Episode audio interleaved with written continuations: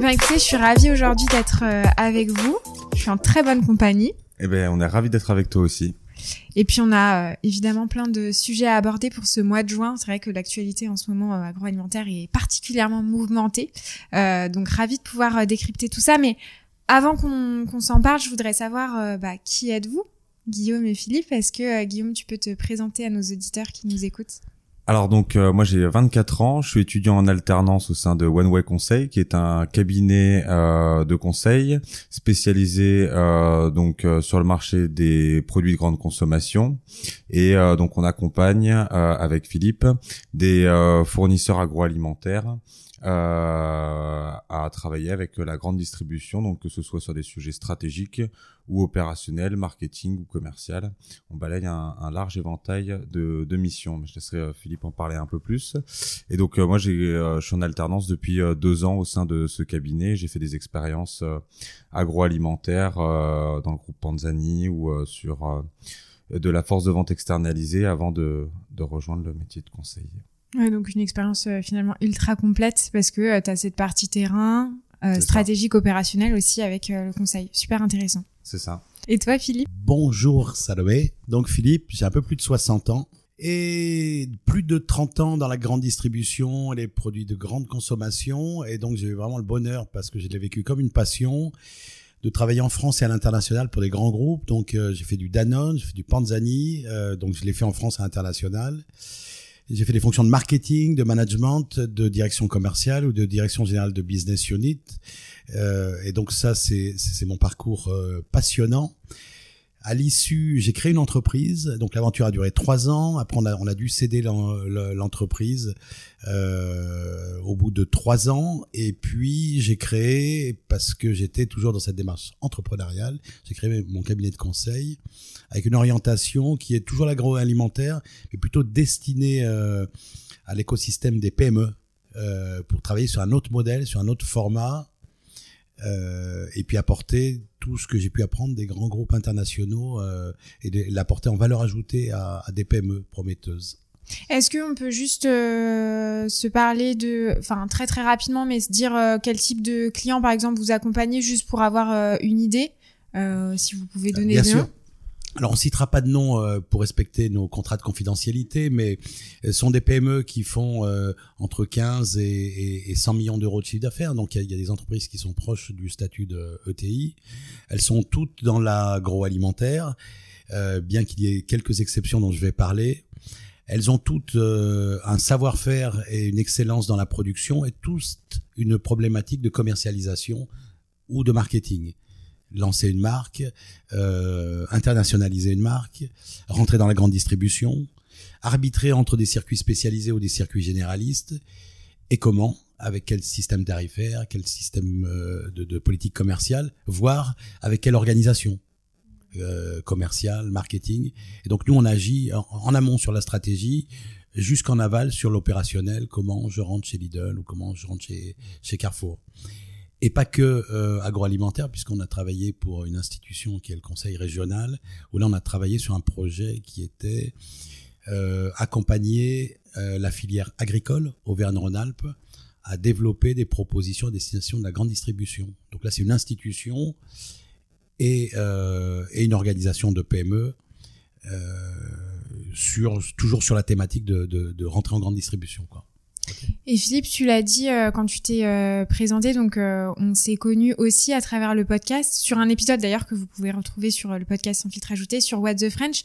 Euh, Est-ce que, euh, voilà, enfin, je pose toujours cette question, c'est vrai, quelle est votre relation avec sans filtre ajouté? Est-ce que bah c'est plus sur les réseaux? Est-ce que c'est plus sur l'écoute? Et qu'est-ce que vous pensez aussi du podcast? Je pense que c'est intéressant aussi de de le savoir, c'est pas a- pour avoir des grands très compliments. bonne relation.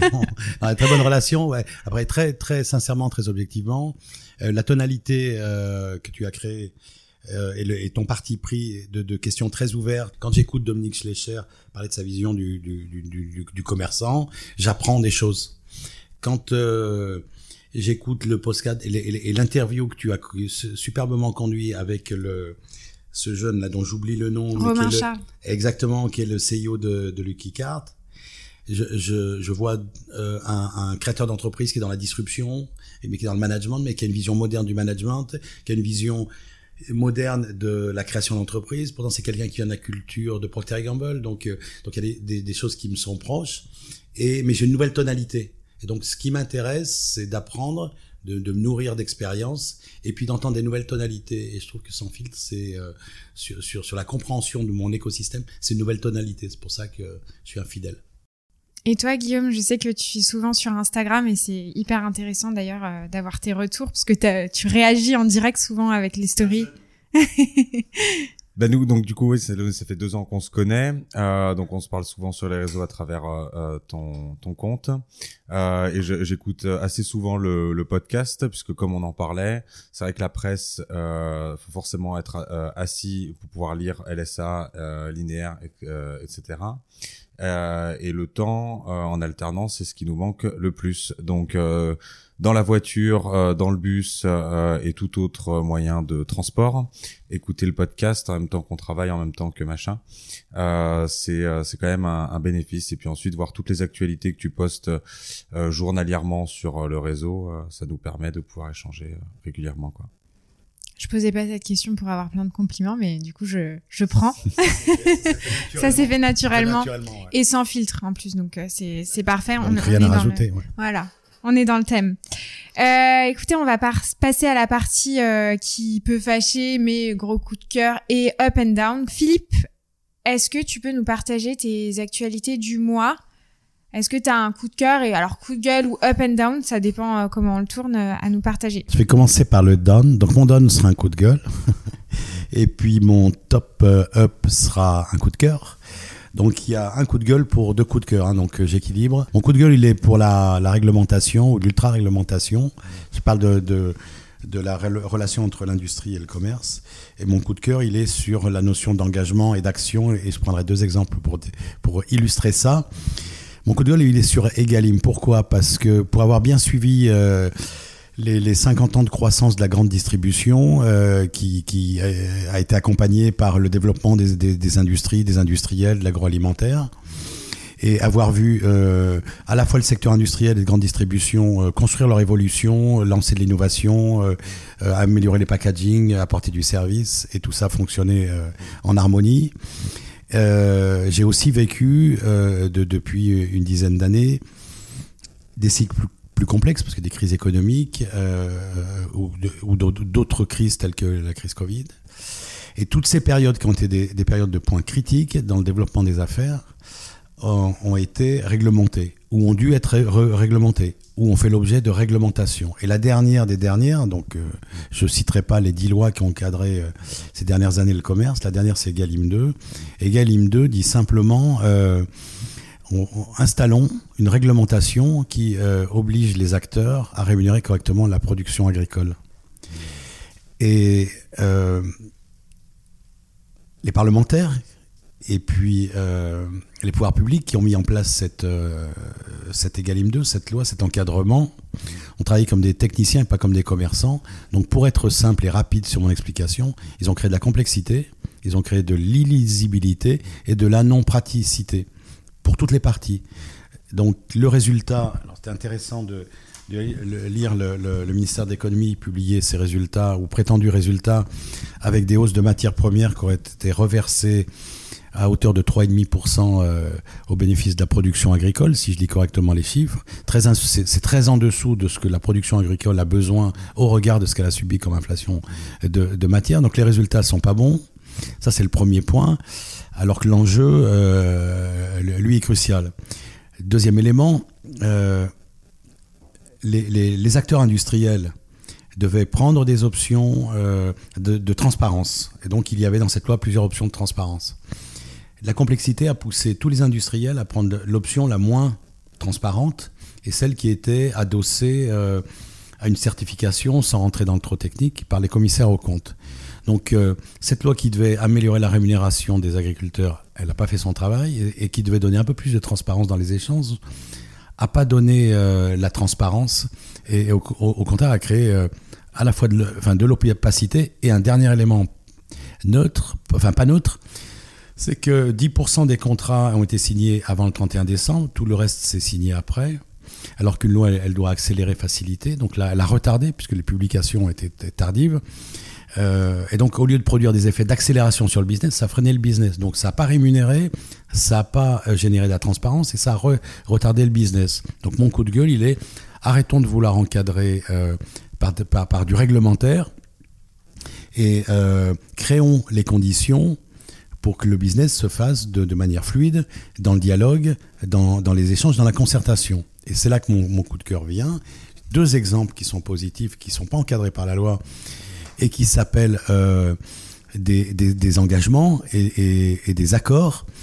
L'un euh, a, été porté par le ministère de l'Agriculture et ça s'appelle la charte d'engagement qui, dans le cadre de la guerre en Ukraine, a créé les conditions euh, de la conversion des violentes hausses matières euh, premières, mais aussi matières industrielles, dans les prix, avec des schémas de négociation très courts.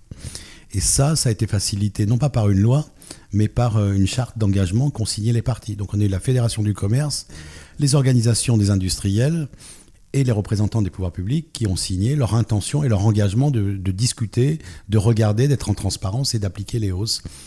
Et ça s'est déroulé, ça s'est passé euh, dans ces termes-là. Donc pas de loi, simplement un engagement à la concertation. Et le dernier élément peut-être qui, lui, euh, euh, symbolise le plus la notion d'engagement plutôt que de réglementation, c'est celle de l'accord qu'a signé le, groupement U, donc Dominique Schlecher, avec la FEF, la, la, représentation des entrepreneurs de France, pour des pratiques en faveur de, des PME. Donc là encore, il n'y a pas de loi, il y a une anticipation, et le groupe U dit, mais c'est pas le seul, puisqu'Intermarché fait la même chose, nous prenons en interne des dispositions pour, dès aujourd'hui, euh, recevoir très tôt les fournisseurs de PME, leur donner la transparence sur les chiffres, mise à disposition des chiffres, les exonérer de toute pénalité et de traiter euh, les, négociations tarifaires avec des bonnes pratiques, en respectant les marges nécessaires à leur bonne conduite des affaires, etc.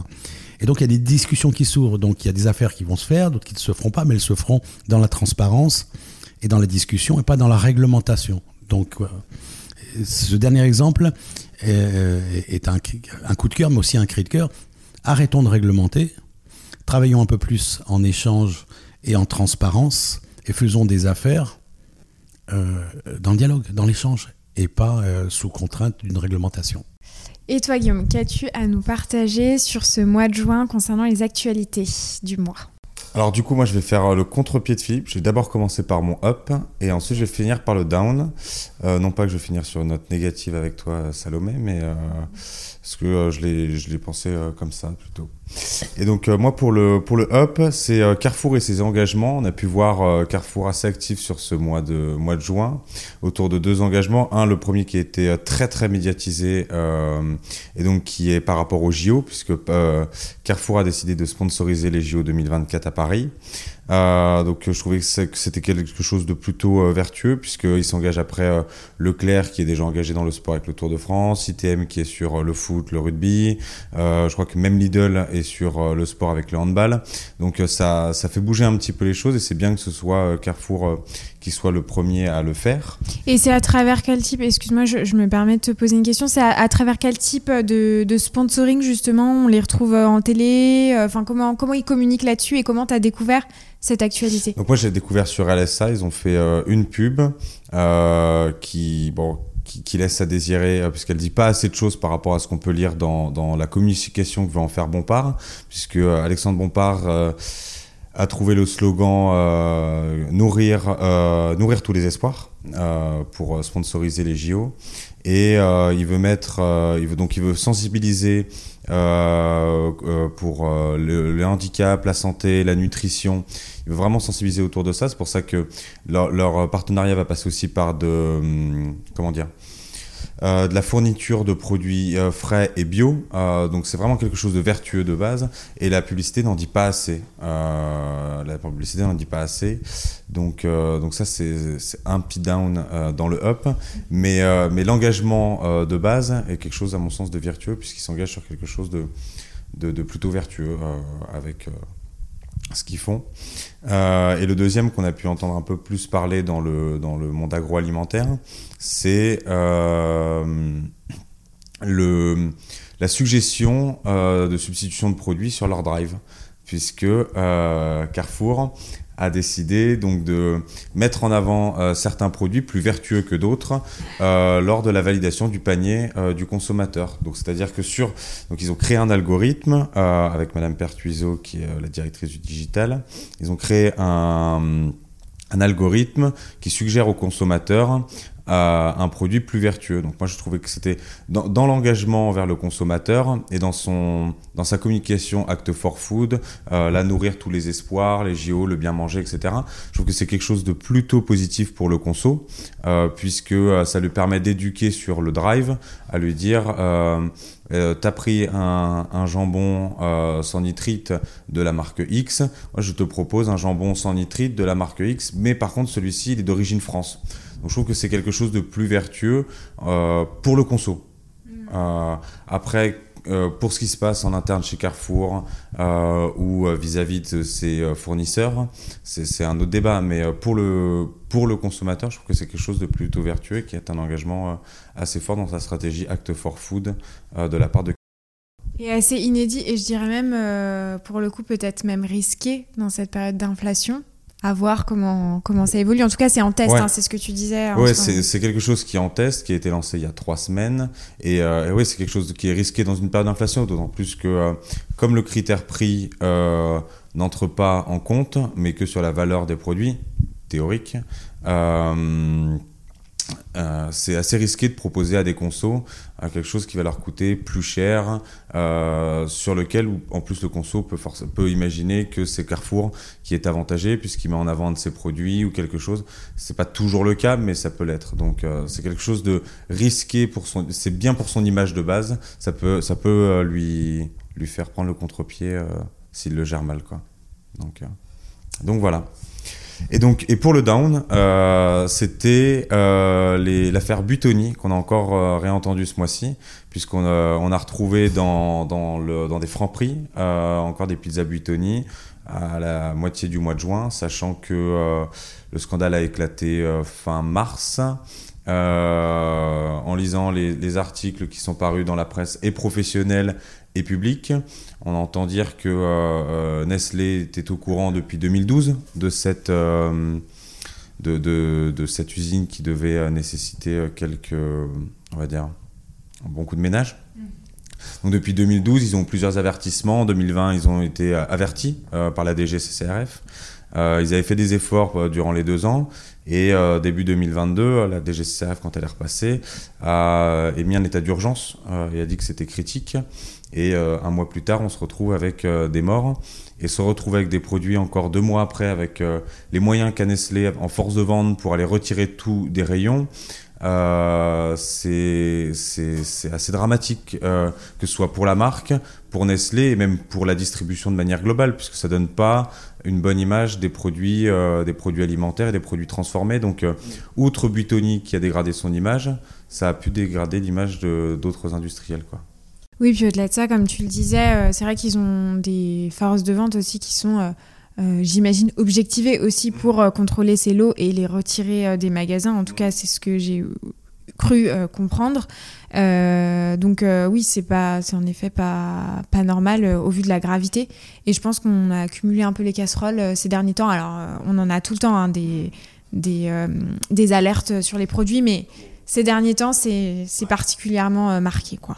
Et sur deux grosses. Enfin, si on prend Kinder, euh, il y a eu Lactalis aussi, euh, plus Bitoni, c'est sur des marques qui sont phares et qui parlent beaucoup aux Français. Donc, donc c'est quelque chose qui, qui, va nuire au secteur. Quoi. Bon, et du coup, donc, nous, on a présenté nos tops et nos flops avec Philippe. Et toi, Salomé, quels sont tes tops et flops de ce mois de juin? Alors, donc moi j'ai un up qui concerne le nouveau programme de fidélité euh, Picard. Euh, donc en fait, euh, Picard, c'est une enseigne personnellement que je découvre. Je fais de plus en plus mes cours chez Picard. C'est une enseigne aussi qui grimpe parce qu'on voit que le consommateur est assez volatile dans, dans sa consommation, va euh, de plus en plus vers les hard discount, mais aussi euh, sur des marchés, des réseaux spécialisés, et c'est le cas pour Picard.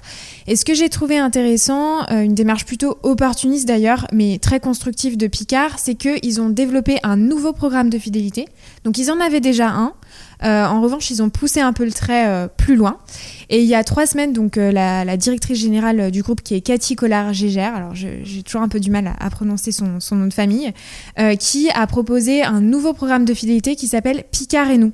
Donc c'est un programme de fidélité qui se veut beaucoup plus serviciel, beaucoup plus personnalisé et beaucoup plus généreux pour répondre aux nombreuses attentes des consommateurs et notamment évidemment celle du pouvoir d'achat, celle que tous les retailers veulent mettre en avant, mais ça va plus loin parce que on est vraiment sur une nouvelle euh, version du programme fidélité qui répond à plusieurs piliers majeurs, donc évidemment le pouvoir d'achat, comme je l'ai dit, des consommateurs, du service, mais aussi des expériences euh, inédite. Donc on va plus loin que seulement une offre prix. Donc en fait c'est euh, un système de plus j'achète, plus je suis récompensé, plutôt le classique d'un programme fidélité. En revanche, euh, là il y a un système de points qui fait que pour 10 points, on a 10 euros d'achat sont, qui sont crédités sur une carte et on peut avoir soit des réductions privilèges ou alors euh, plutôt du serviciel avec des box de vin, des cours d'onologie et des consultations diététiques, des chefs à domicile. Et je trouvais que la démarche était particulièrement vertueuse parce que on, on est toujours dans cette démarche de pouvoir d'achat, mais on répond aussi aux attentes du consommateur, euh, que sont la santé, aussi le plaisir, parce qu'on est aussi dans un consommateur, surtout quand on est dans des contextes assez anxiogènes comme, euh, comme on peut l'être en ce moment, euh, avec des loisirs. Et au niveau des KPIs, donc j'ai pu voir qu'aujourd'hui, il y a 75% des consommateurs de Picard qui sont porteurs de cartes de fidélité. Donc j'imagine qu'ils veulent encore plus recruter et surtout fidéliser les consommateurs qu'ils ont déjà. Et concernant mon down, euh, c'est alors là c'est plus un sujet euh, que j'ai pu voir sur les réseaux sociaux. Donc on a pu voir euh, les, directeurs des enseignes qui ont pris la parole sur un classement qui a été réalisé par Amazing Content. Donc c'est un classement qui classe la, les patrons, voilà, les dirigeants les plus influents du secteur du retail. Donc ce qu'on voit, c'est que euh, on a un top des CEO les plus engagés, enfin les plus engageants en tout cas sur les réseaux. Donc sans grande surprise, on a euh, tout d'abord Michel-Édouard Leclerc euh, qui est sur la première place, ensuite Dominique Schelcher et puis ensuite on a le patron d'ICAR. En fait, c'est un mix de vraiment des, dirigeants du retail. je trouve que c'est intéressant d'avoir ce type de classement et pour le coup, euh, c'est assez inédit en fait d'avoir ce, type de classement.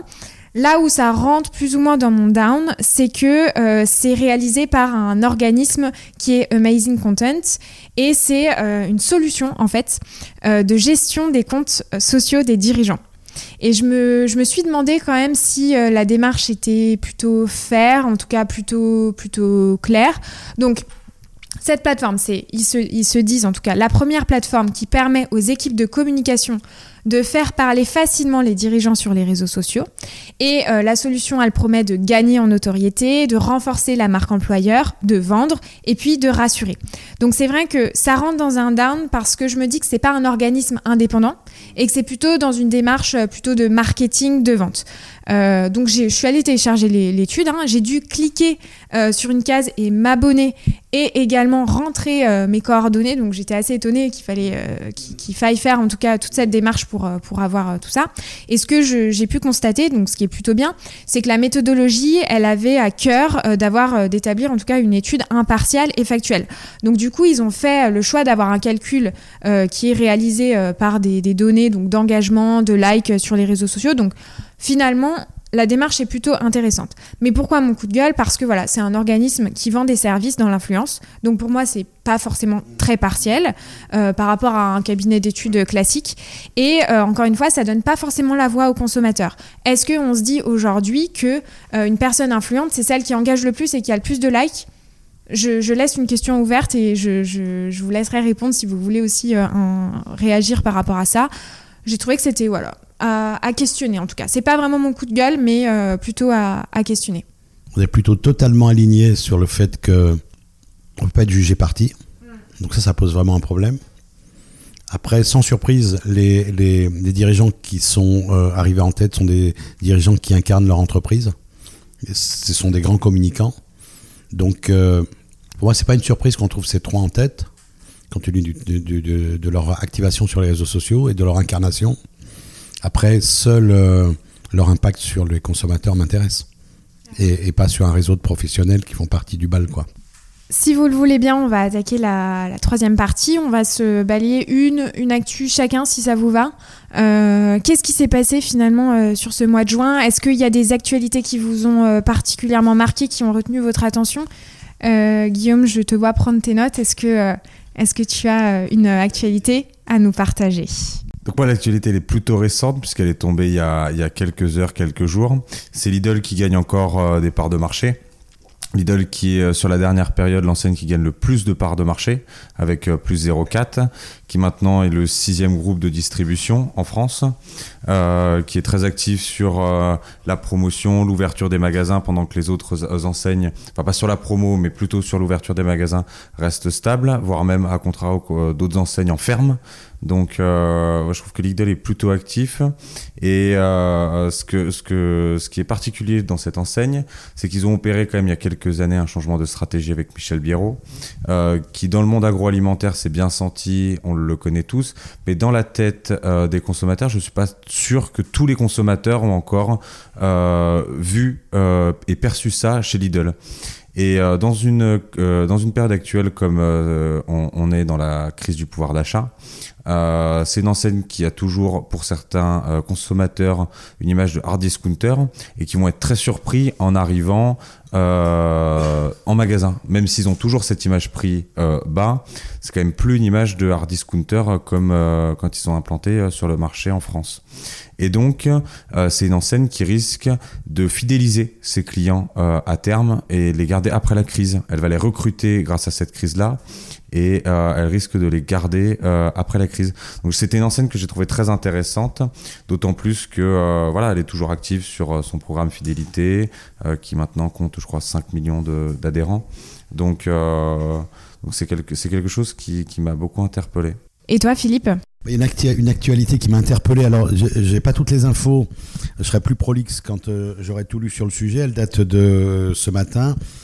Elle concerne l'enseigne Géant. On va parler de marketing d'enseigne, c'est intéressant. Donc Géant annonce euh, en, la personne de Tina Schuller, sa brillante dirigeante, que Géant disparaît et euh, prend l'enseigne Casino hyper frais. Donc Casino, pourquoi pas? Hyper frais, réellement, ça m'interpelle. Pourquoi? Donc, je comprends qu'il y a 35% aujourd'hui de produits frais dans la part de l'offre et, et qui veulent la monter à 50. Why not? À discuter un peu, parce que dans le contexte, on voit que les produits frais euh, sont un peu à la peine, compte tenu de l'inflation euh, qui les concerne et puis, et puis des problématiques de pouvoir d'achat. Mais bon, admettons que sur le long terme, les produits frais soient une bonne stratégie. Dans tous les cas, ce qui m'a étonné, c'est la rapidité et la brutalité. Pourquoi? Parce que, à mon sens, euh, avant d'annoncer une stratégie, il faut d'abord l'incarner et passer d'un hyper généraliste géant à un hyper spécialiste du frais c'est quand même un grand saut. Et là, je trouve qu'il est un peu rapide, euh, surtout qu'on parle là d'une enseigne qui, euh, sans vouloir la dénigrer, très loin s'en faut. Euh, un problème justement d'identité, de positionnement, puisqu'elle n'a pas son positionnement sur le prix, elle n'a pas son positionnement sur, une, identité euh, marquée. Euh, elle, a des problématiques de part de marché, elle a cédé la moitié de son parc, donc elle a perdu aussi de l'influence en, géographie. Et donc elle a un, problème de positionnement et de notoriété. Et elle veut parler de frais avec une nouvelle enseigne alors qu'elle est en déficit de notoriété. Donc vraiment en stratégie marketing et positionnement, vraiment très très surpris.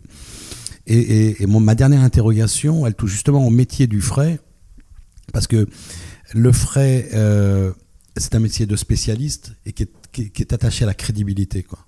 Est-ce que c'est vraiment frais? Est-ce que c'est très frais? Est-ce que c'est vraiment du frais? Donc là, une question de, crédibilité et d'assurance pour le consommateur. Et il faut être spécialiste pour ça. Et, Géant est un généraliste. Et après, il y, a, y a, une problématique à l'inverse qui est, ouais, c'est bien, c'est frais, mais c'est cher. Et l'enseigne qui prend le drapeau pour défendre le frais, c'est l'enseigne la plus chère de France. Quoi. Donc, euh, je suis très très surpris par la rapidité, le choix du positionnement et la radicalité euh, sur, sur, un, sur un segment qui est un segment de spécialistes. Quoi. Voilà. Donc, j'attends la suite. Après, ils l'avaient un peu annoncé aussi, euh, je trouve, avec leur baromètre euh, sur le fruit et légumes.